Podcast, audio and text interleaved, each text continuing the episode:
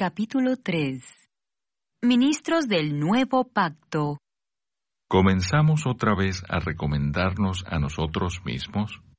¿O tenemos necesidad como algunos de cartas de recomendación para vosotros o de recomendación de vosotros?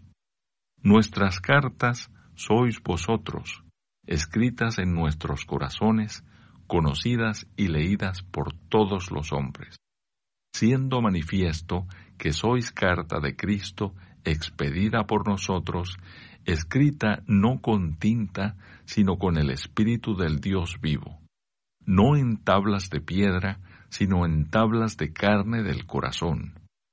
Y tal confianza tenemos mediante Cristo para con Dios.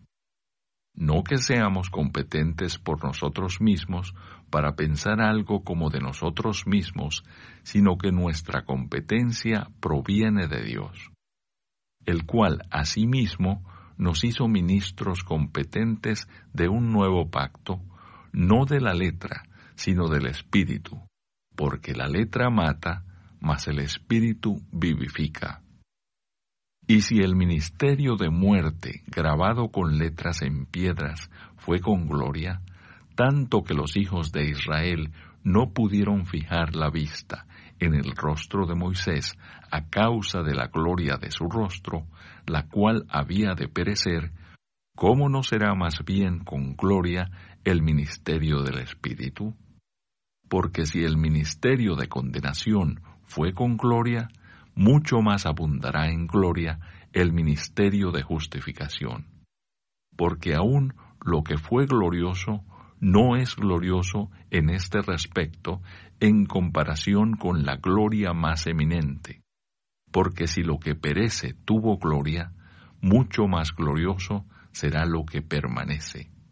Así que teniendo tal esperanza, usamos de mucha franqueza, y no como Moisés, que ponía un velo sobre su rostro para que los hijos de Israel no fijaran la vista en el fin de aquello que había de ser abolido. Pero el entendimiento de ellos se embotó porque hasta el día de hoy, cuando leen el antiguo pacto, les queda el mismo velo no descubierto, el cual por Cristo es quitado. Y aún hasta el día de hoy, cuando se lee a Moisés, el velo está puesto sobre el corazón de ellos. Pero cuando se conviertan al Señor, el velo se quitará, porque el Señor es el Espíritu, y donde está el Espíritu del Señor, allí hay libertad. Por tanto, nosotros todos, mirando a cara descubierta, como en un espejo, la gloria del Señor, somos transformados de gloria en gloria en la misma imagen como por el Espíritu del Señor. Comentario de Mateo Henry 2 Corintios capítulo 3 2.1 a 11. Incluso la apariencia de autoalabanza y cortejando aplauso humano, es doloroso para la mente humilde y espiritual. Nada es más agradable para los fieles ministros, o más para su alabanza, que el éxito de su ministerio, como se muestra en los espíritus y las vidas de aquellos con quienes ellos trabajan.